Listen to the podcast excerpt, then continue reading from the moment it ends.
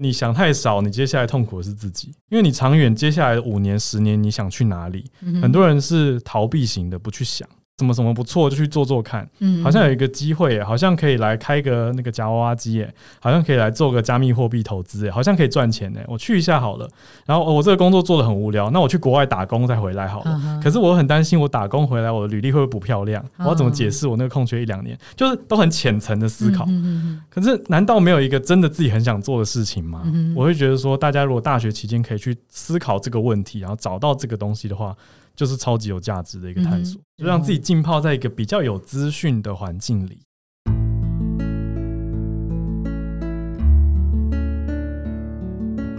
植牙诊所，帮你一生都精彩，从新鲜到退休。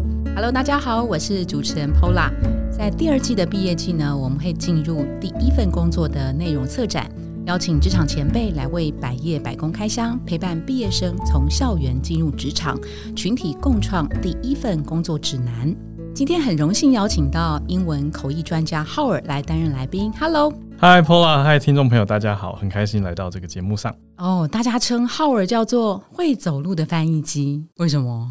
嗯，出版社取的，应该说啦，口译员这件事情，嗯，或者我们讲任何一个专业，在大众的认知里面，常常是很陌生或遥远的。但是我们不能预期说，哎，大家应该要知道。嗯，我觉得换一个角度是，那我们是不是可以试着用比较容易理解的方式来跟大众接触？是是，所以才蹦出了一个会走路的翻译机，因为大家已经知道什么什么无敌 CD 词典那种快译通啊，或者什么那种翻译机了嘛。啊哈，只是会走路，活的。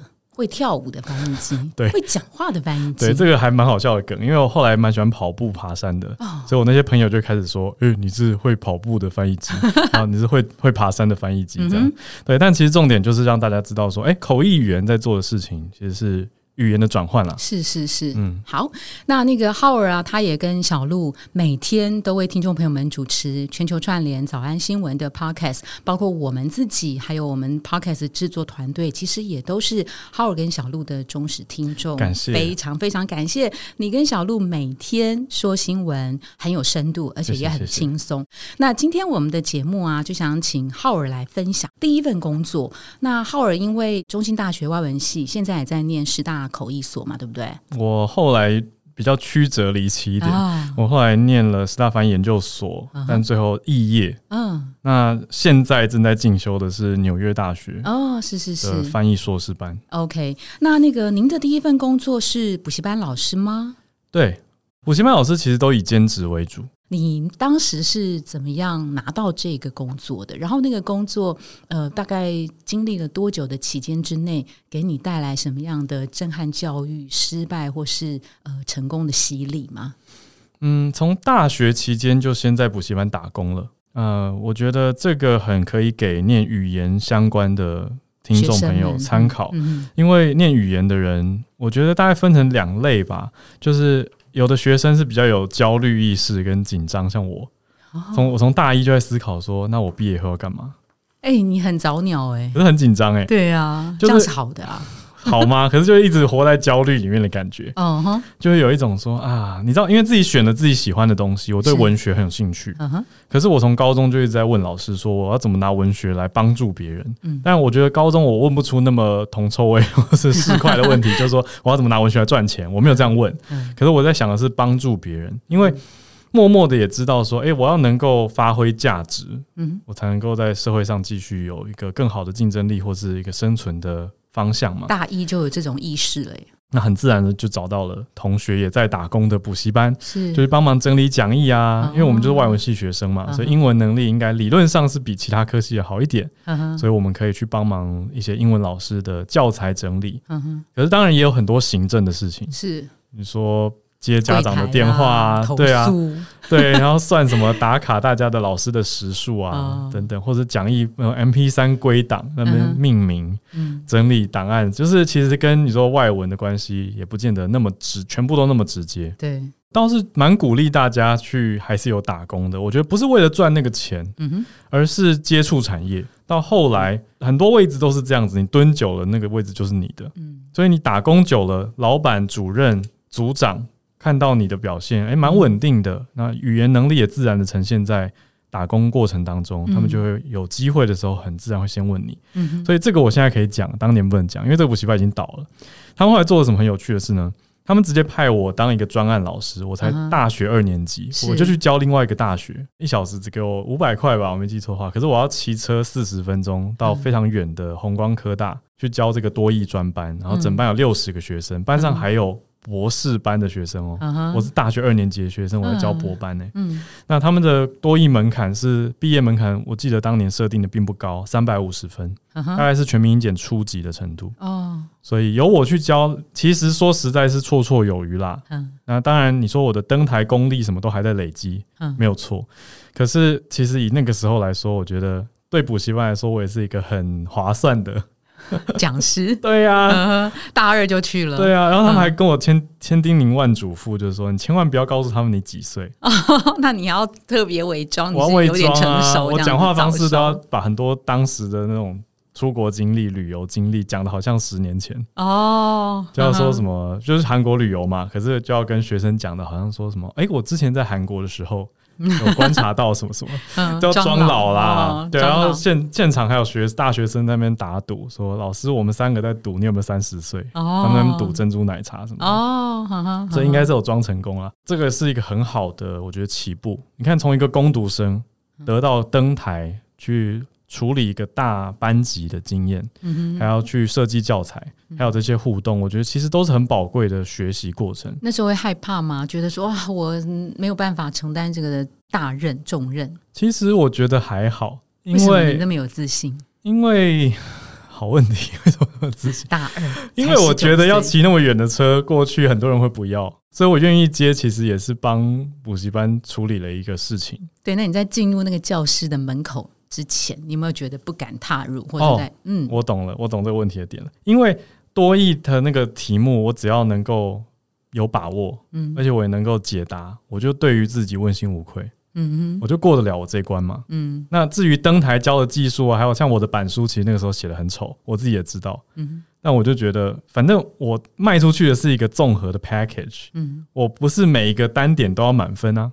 我只要最后能够让现场的这些学生都买单，不不客诉，不抱怨，然后补习班也顺利的、安全的过关，那这个委托单位这个大学也没事，那我就是完成了我该有的任务，那我就拿我应有的报酬。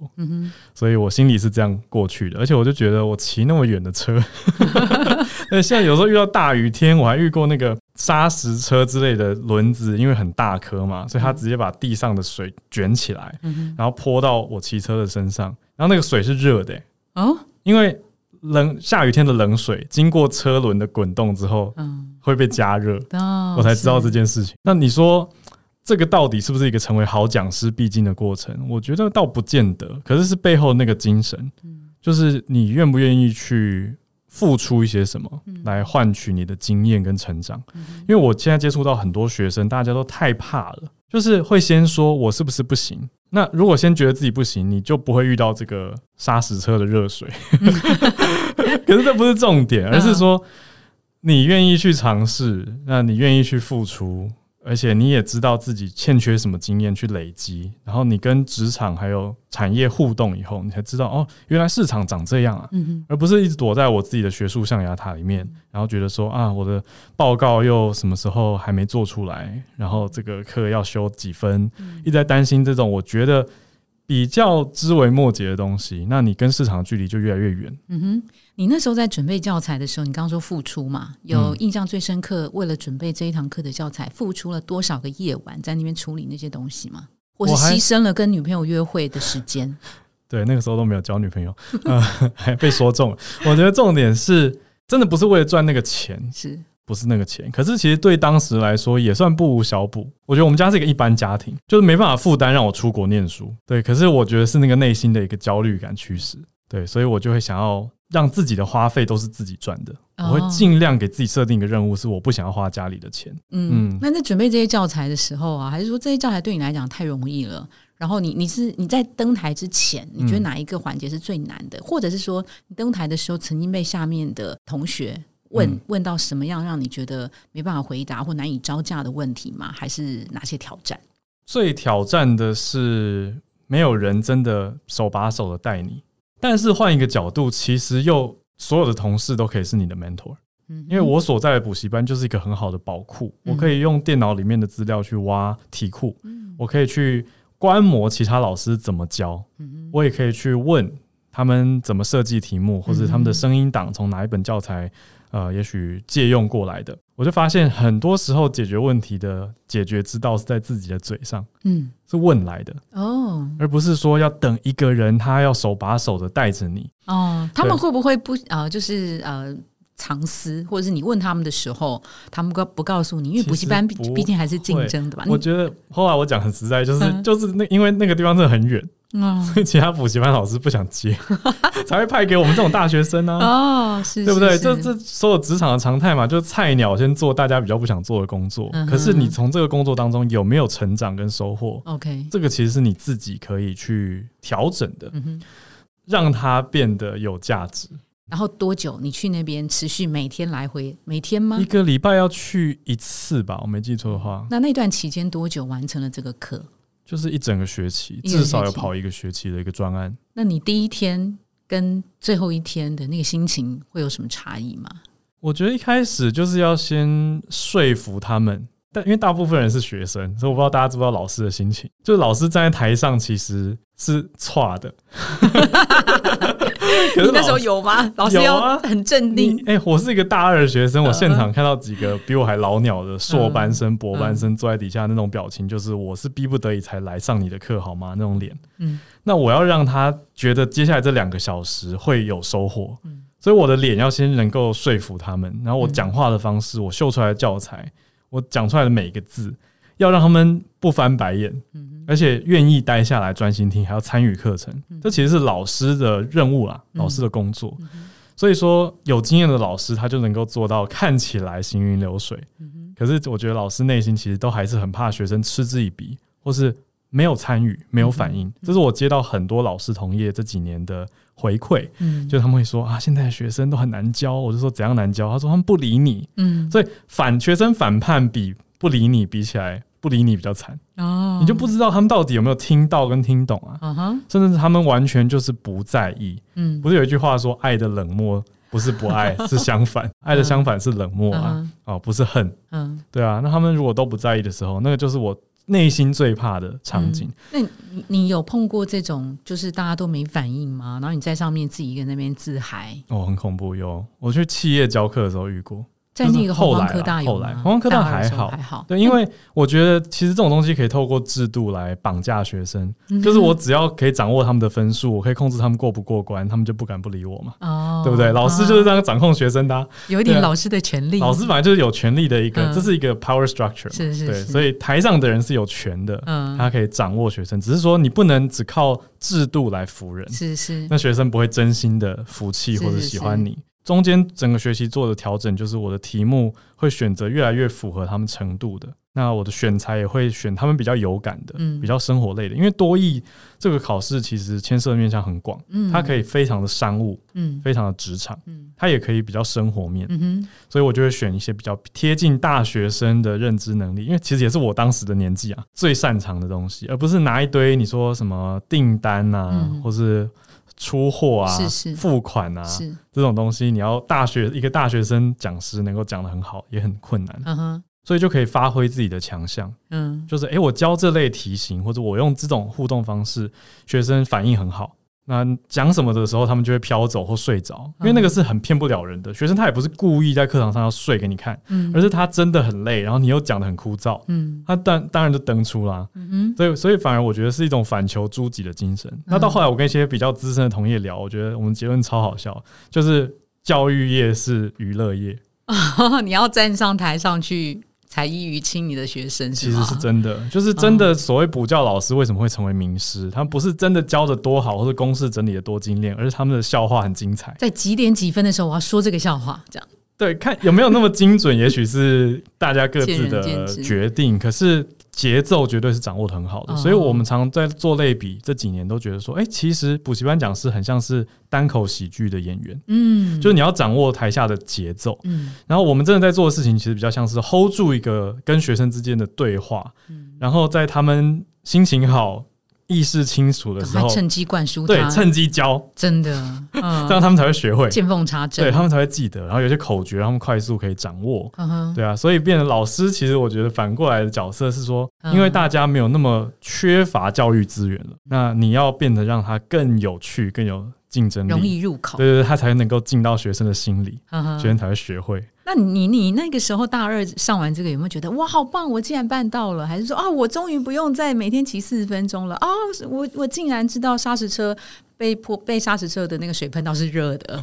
其实那个时候牵扯到一个个人层面，我那时候失恋，所以其实我很专心投入在工作当中。哦，对我就是教的很开心啦，就是我教的越投入，我就越不会想到感情的事嘛。哦，所以。反而后来比较难过，是我去美国迪士尼打工回来，我就听说补习班倒了啊。对，然后我就先看一下他们有没有欠我钱，哦，没有，很好。对，所以就就这个专案就这样结束了。不然的话，其实理论上我升上大学三年级应该会继续去教，因为舞台这种经验其实是一直累积，会越来越好的。是是，浩尔刚有提到呃小岔题，就是你去企业上课，然后下面的人没反应，那有多冷？你怎么办？冷到底？那场课很像是，我不确定现场是不是只有我一个人。啊 就底下明明有坐四十个人，啊可是我讲完每一句话，我都想说，这些人是墙壁还是机器人？然后忘记开机了，嗯，很可怕，是没有表情，也不会点头，连眉眉毛都不会动一下的那种。对，因为我用同一套在别家教都很顺利哦，可是，在那一家不知道是大家太累，还是说他们是被逼来上课，我觉得这也有可能。嗯哼，所以我后来就。彩衣娱亲，工作坊我就准备了，我先准备了十五个笑话。嗯，我在现场就狂丢笑话，逼他们用小组做。他们跟熟人的同事坐在一起的时候，比较会有互动性。然后逼他们要有分组讨论。嗯所以工作坊的活气氛就非常的融洽，就跟讲座冰冷完全相反。那讲座怎么办呢？怎么结束呢？就这样子给他结束吧。讲座。当发生这种情况的时候，就很像是自己变成一个广播主持人。对呀，你广播主持人其实就是自己一个人对着麦克风就可以从头讲到尾。是是是，对所以就就点下面的人上来。没有没有，那他们他们就会更不上台，或者是脸没表情，从没表情变成臭脸。哦，就是糟还可以更糟，对啊。好，那那个浩尔的那个几份工作啊，大概都是呃跟语文有关嘛？如果说我们现在会问说，那怎么样选择第二份工作，也是语文相关的，也是补教业嘛？我后来的确还是在找补教业，因为我觉得有相关经验，在同一个产业里面很好找工作。那如果自己没有特别排斥的话，应该大家也都会走这种轨迹啦。嗯，对，因为你毕竟比别人多经验嘛。大家不是常开玩笑说，新人最害怕遇到就是说要求至少两年工作经验啊，然后就说呃，可是我没有工作经验，那你都不给我工作经验，我要怎么有那个一到两年的工作经验？对，所以这是自己可以去突破跟争取来的。那既然我已经有了，我就自然也会去看其他工作机会当中是包括在补教业的。嗯。可是，就像 Pola 刚问的，你在同一个位置做了一段时间以后，也许会到一个极限，或者你很难再突破。像是我一开始教上台是很新鲜的嘛，可是教一段时间，你会有一个既有的模式，你自己的模式，你就知道哦，我大概就是几点几分要到，准备到什么程度，我上台就可以教了，会开始进入一种自动导航的状态。嗯嗯，很多人就会把它叫做职业倦怠啊，是对啊。可是我觉得我。我会一直思考这些事情，是我要怎么让自己不要这样，因为我去赚钱，我又不是你知道怎么讲，就是别人逼我，是我自己选的。嗯，这工作明明是我自己选的，那我干嘛把自己活在一个？死胡同里面。是是，我应该要创造一些乐趣，跟创造一些变化，来让我自己，你说有挑战也好，有些变化也好，会更有意思嘛。嗯哼，所以后来就会去延伸到不同类型的教学。的应用。嗯。嗯哼，比如说教多义跟教托福就很不一样。嗯，那到后来甚至教雅思，或者到企业教商用英文又很不一样。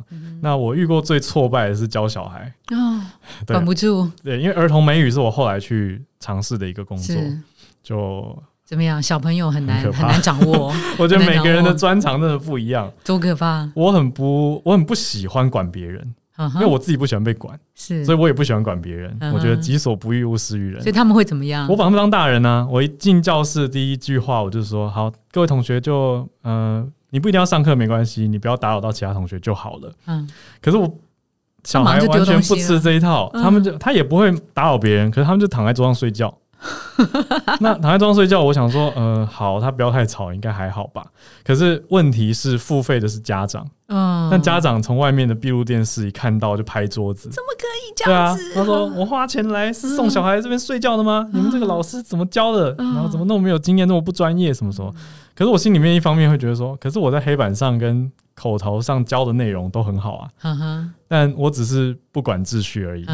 那这样为什么我我错了吗？”嗯哼，我自己内心当然会这样想，可是你看，这就是嫩嘛，就是没有考虑到市场 啊。市场是谁？是因为有老板经营一个补习班，然后收了家长的怨付金额，是是，我才有这个工作啊。那如果我都没有管他们的感受，我只教自己想教的，那我就自己开一个小家教班算了。对啊，所以当时我只能做的事情是试着不同的方法，我也去找学相关专业的，因为像是有一些科系。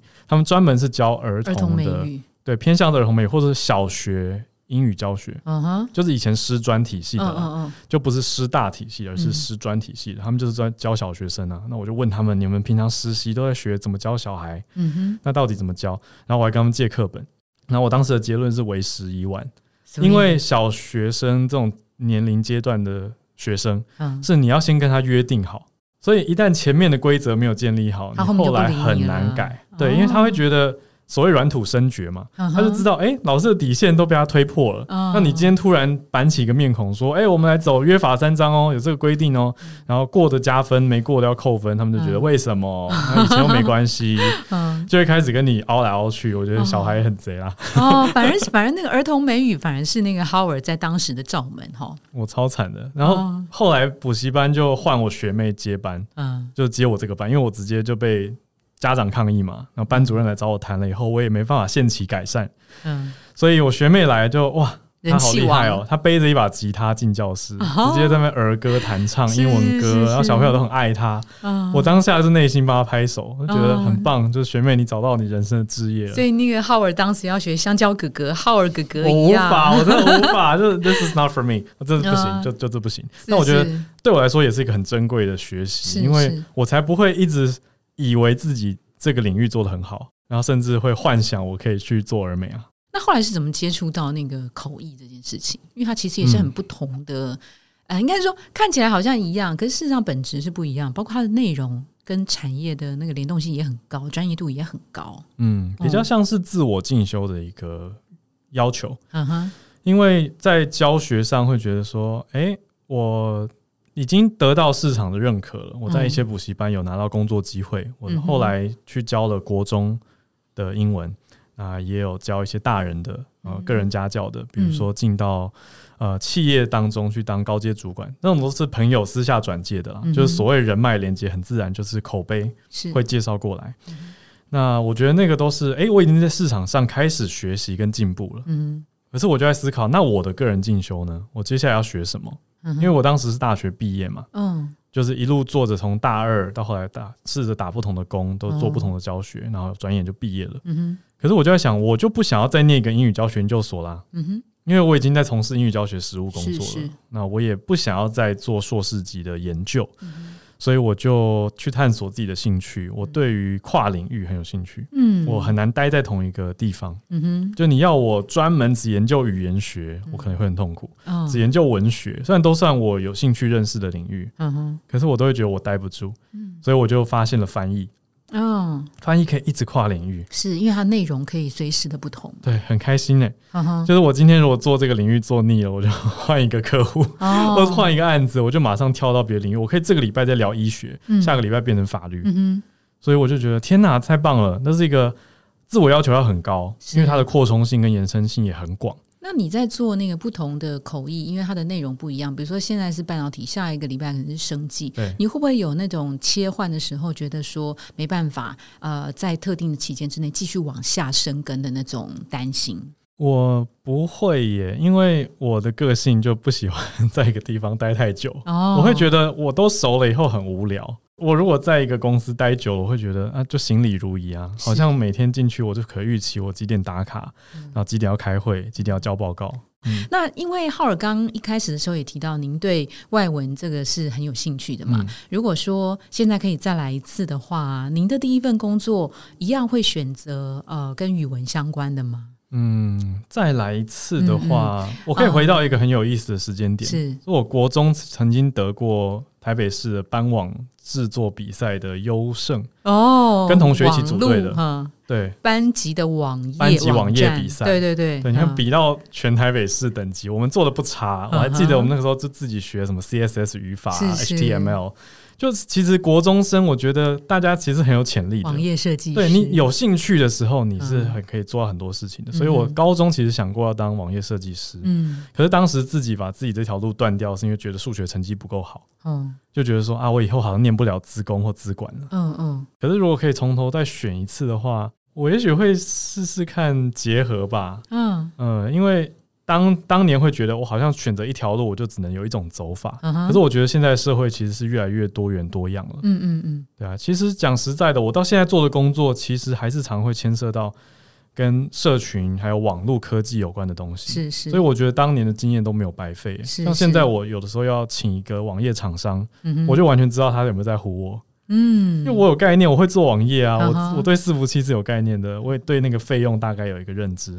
对，可是如果完全只专注一个领域的人，你说他只会外文好了，他可能就真的很缺乏商业认知。是是，他可能对于电脑语言、对于城市、对于网页也很没概念。所以，可是我当年因为兴趣的关系，我还去找了外文书来看。因为我当时看到一本书，就是教你怎样规划网页架构，然后它最早是英文先出嘛，那台湾还没翻译。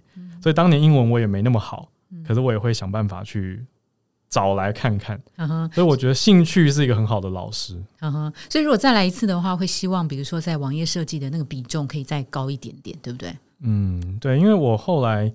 为了学翻译，有点像放掉了还蛮多东西。嗯哼，对，那个浩尔到现在工作超过十年嘛，哦，对，包括您在大学的时候，其实就有一些很多元的兼职工作啊。如果说现在有一位呃即将在六月份要踏入职场的新鲜人，不管他是不是外文系的学生，他来问你说，呃，找第一份工作的原则哈，大原则可以思考哪些点？你会怎么建议他呢？用您过去呃这么丰富的工作经验。我会强烈建议要理清自己的兴趣，嗯哼，是在哪一个产业？嗯嗯，大家大四如果都没有产业经验才来问这一题，我会觉得动作偏慢。人家 Howard 在大一的时候就开始焦虑了，也不是说大家都跟我一样那么急，但是我觉得现在的大学跟产业的接轨程度已经比我当年好，也就是实习的接触机会其实是多的。嗯哼，因为我觉得最可怕的是不认识自己，就贸然投入一个产业。决定要做一辈子，嗯，这跟随便乱结婚有什么差别？结婚可以离婚，你就投入了这个一样也是可以换工作啦。可是你就会耗费很多的成本跟心力嘛，然后会心力憔悴啊，是，而且还会让别人有一种看你觉得，哎。你怎么会搞成这样的那种感觉？嗯嗯，那你就会发现有两种人，有一种人是很喜欢这样的人，嗯哼，有一种人是他希望他的兴趣跟工作分得越远越好。哦，他怕对他怕工作会毁掉他的兴趣，嗯，毁掉神圣的兴趣。对对对，比如说有一有一句话不是说什么，你要怎么让一个喜欢画画的人讨厌画画？就是你开始付钱给他，对对对，嗯。对啊，因为他只要开始被定价了，他就会被影响，那会有一个价值定锚。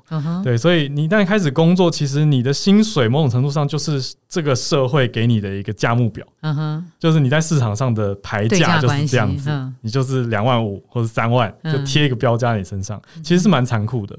然后很多，因为我觉得很多年轻人其实没有认知到这一点，嗯，他都一直觉得自己很棒。对，那我不是说他们不棒，我是说他们没有意识到自己在整个市场里面的角色。然后就觉得我就是找一个工作而已啊，我想那么多干嘛？可是我会觉得你想太少，你接下来痛苦的是自己。嗯，因为你长远接下来五年、十年，你想去哪里？很多人是逃避型的，不去想。那你就很难预做准备跟规划啊。你就是有一种哦，好像什么什么不错，就去做做看。嗯，好像有一个机会，好像可以来开个那个夹娃娃机，耶，好像可以来做个加密货币投资，哎，好像可以赚钱，哎，我去一下好了。然后我这个工作做的很无聊，那我去国外打工再回来好了。可是我很担心，我打工回来，我的履历会不会不漂亮？我要怎么解释我那个空缺一两年？就是都很浅层的思考。可是难道没有一个真的自己很想做的事情吗？我会觉得说，大家如果大学期间可以去思考这个问题，然后找到这个东西的话。就是超级有价值的一个探索，就是呃，宁愿他多想一点，嗯，然后减少浮光掠影式的呃，什么都沾一点问导游的这种形式，对不对？好，但如果眼前这个人就是大四了，对，他已经没有时间了，他他也没有要念大五了，我们也蛮不错，恭喜他不要念大五，直接大四毕业就 呃开始找工作。在这个节骨眼上，他他可以问自己哪哪三个问题是你觉得比较呃务实的原则可以送给他的？嗯，我觉得自己平常在看什么产业的东西，而且一定要去思考的是说，就是找到你的兴趣跟这个市场的交接点。就是我希望我问出这个问题的时候，这些同学的回答标是说，哦，我喜欢看美剧这种。然后我就会问你更细啊，就是那你为什么喜欢看美剧？然后你喜欢看谁演的？有什么特别的原因？嗯，如果他真的完全是纯然的兴趣。那就跟市场没有什么交接点啊。嗯哼。那可是如果进一步去剖析，你会不会想要成为这个美剧背后的版权代理？嗯。那有没有思考过这些美剧是怎么来的？还是会想去 Netflix 这样的串流平台工作呢？嗯哼。这其实都是外文领域的人很适合去做的事情，谈版权、谈授权，飞到国外去，去直接去谈条件，或者是在一个公关的 agency。嗯。可是如果大家不了解市场的话，你就会很像小白兔。是，那误入丛林以后就真的很惨。嗯哼，就是我后来接触了一些客户是公关广告的嘛，然后我就发现业界很多大学生他没有听过奥美。哦，他说他想要进公关业，嗯，然后他没有听过奥美，或是想要去日商，然后没有听过电通。嗯，我就觉得哇，这些人真的离市场很远哎，就他们没有真的想要实习跟上班，他们只是因为年纪到了，然后因为要毕业了，所以被迫要找一个工作。我觉得这样的人不如言毕，然后去实习。嗯哼。也许他对自己跟家人还有一个交代，嗯哼，就是他还没毕业，他有一个保护伞，他可以去做不同的尝试。这我倒不觉得延毕是一件坏事。OK OK，好，呃，所以浩尔的意思其实应该是说，呃，找到兴趣跟市场的那个交界点，就是你可以反问一下自己，那个兴趣有没有什么可以变现的能力？啊，你你可以追剧，但是你在那个剧后面，你看到了什么弦外之音？看到了除了观众呃笑中带泪的行为模式之外，它在这个商业市场上有什么运行的规则，对不对？对，而且自己也去找一些相关的打工机会试试看，嗯因为我们对于我们看到的资讯，可能有时候会带一层滤镜或泡沫，会粉红色的滤镜，会觉得啊，好像你比如说看了假设一个检察官很帅的剧，你就觉得当检察官好像不错，可是这样也太。冲动了吧，对不对？那不如比如说去相关的单位先做个暑期实习，或者寒假的实习实习，嗯，或者是像比如说有的人他外语能力不错，他就会考虑外交工作，嗯，那其实北美司或者是一些政府单位外交部是可以实习的，是是是，对啊，那他可以先有一些这种产业建学的经验，嗯哼，我觉得都很好，就会比起只是一个幻想或者没有了解过的阶段。好很多。嗯那花了这些心思去查资料以后，你也可以再挖掘有没有办法找到这个业界的比你资深一点点就好了，可能学长姐，或者是前辈或在职人士。去做一个了解或访谈，那你就算没办法直接亲自访问到他，你网络上看一些比较这种产业型的访谈，或者收听我们这样类型的 podcast，我觉得都很好，就增加一些业界的认知，才知道说哦，原来这是市场里的人在想的事情啊。是，所以行动力好像真的是蛮重要，对不对？嗯，我觉得非常非常重要，就让自己浸泡在一个比较有资讯的环境里。是是，这是我一个前辈他总结一句的建议，我觉得很棒，送给大家。比如说。他当时就非常的会分享一些什么奖学金计划啊，什么国外实习计划啊，国际志工计划。后来就我们朋友圈的人就有人忍不住问他说：“哎，你这些资讯到底哪里来的？”他就说：“你就是去疯狂的加入一堆社团，嗯，你就会看到这些资讯嗯哼，那其实差别就只是你有没有做这个动作而已。嗯哼哼，他没有花钱啊，他只是多去搜寻了一下他平常常逛的社群媒体，可是他有想到，哎。有心思想到资讯，然后去找了相关资讯，而且追踪，那你就会得到比别人多的资讯嘛？是是。那你资讯看多了，其实你就会对市场比较有一个思考，因为这是来自市场的资讯，而不是自己的想象，是或者是朋友的道听途说。浩尔的那个工作的形式啊，蛮多元的，有各种的结案。所以结案，可能包括政府部门，或者是一些科技产业的内训讲师，也有可能是补习班的老师，也有可能是家教。然后您现在其实也在创业中嘛，就是自媒体创业。对。然后应该也有一些所谓的正职工作，兼职正职。那你做过这么多？多元的类型啊，你你自己目前最喜欢哪一种？因为现在很多年轻的孩子们，他们也不想要朝九晚五，永远只为了这家公司工作。对你走过这么多不同的工作类型当中，你自己最喜欢的是哪一个？你觉得最有意思的是哪一个？然后，如果选择呃跟你一样做这个选择的那个类型的人，他要有什么样的心理准备？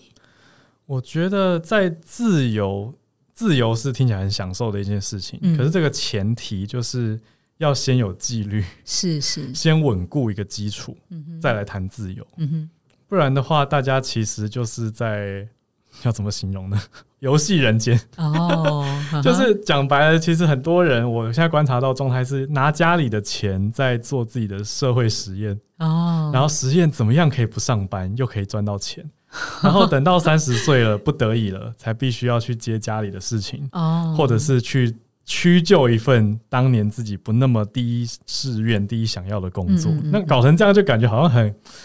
很无奈啊，可是我觉得不应该是这样，而应该是先比较偏向稳扎稳打。我反而很鼓励大家去做一个老老实实的朝九晚五的工作，当为开头。嗯，就虽然我自己不是这样的人，可是我认识，我觉得社会上大多数的人其实是这样，就给自己一个安定感，然后再寻求去求新求变，跟有一些实验。哦，这样我觉得其实是比较有责任感的行为。或者是去做那种加加减减的微调，嗯，因为工作是有很多细节任务可以细分跟团队组织内协调的，不见得一定要照单全收。就是啊，这一进来就是这这十件事都是我的工作，所以我十件事都要做到一百分。我不觉得是这样，我觉得其实很多的协调。会是跟同事之间工作的一个关键。那这个如果单打独斗，其实很难培养到。那大家如果都想当接案组的话，很容易陷入单打独斗的思维。其实我觉得这问题还蛮大的。哦，就是他们心态上会变成说，我不开心，那我就换；我不喜欢这个合作客户，我就不要接了嘛。我大不了我就换一个。可是你这样一直逃，我就觉得你最终还是很难成大器，或者做一个比较有规模的创新事业。我觉得可以试试看，先做一些比较短期的专案，然后再试试看做一些比较中长期的专案。嗯，就就算是用 freelancer 的角度在做事，嗯，你也可以从这当中去累积一些长远的合作可能。OK，好，刚好跟我们讲啊，就是太过任性的时候，可能有时候反而没有办法展现你的任性嘛，因为没有累积。是，然后就算你要兼职的话，你也许可以呃多找一些这个兼职的期间是比较长的，可能是中期的专案或者是长期的专案。其实也许六个月、九个月、一年的这种兼职的专案，其实某个。呃，形式上来讲，也是等于现在一般的正职的工作的工作期间，对不对？其实还蛮像的。OK，好，那非常谢谢浩尔在这一集第一份工作里面给大家的一些分享。我们特别对他刚刚提到的，让自己要浸泡在有资讯的环境当中，觉得还蛮受用的。今天这一集先跟浩尔聊到这边，谢谢浩尔，谢谢，谢谢。如果您喜欢今天的内容，请给我们五颗星，并且留下好评。假如有更多的问题，欢迎到植牙诊所的网站来发问。特别想听什么主题，请点击节目资讯栏的连结投稿给我们。也邀请您订阅追踪，掌握最新的内容。我们下次见喽！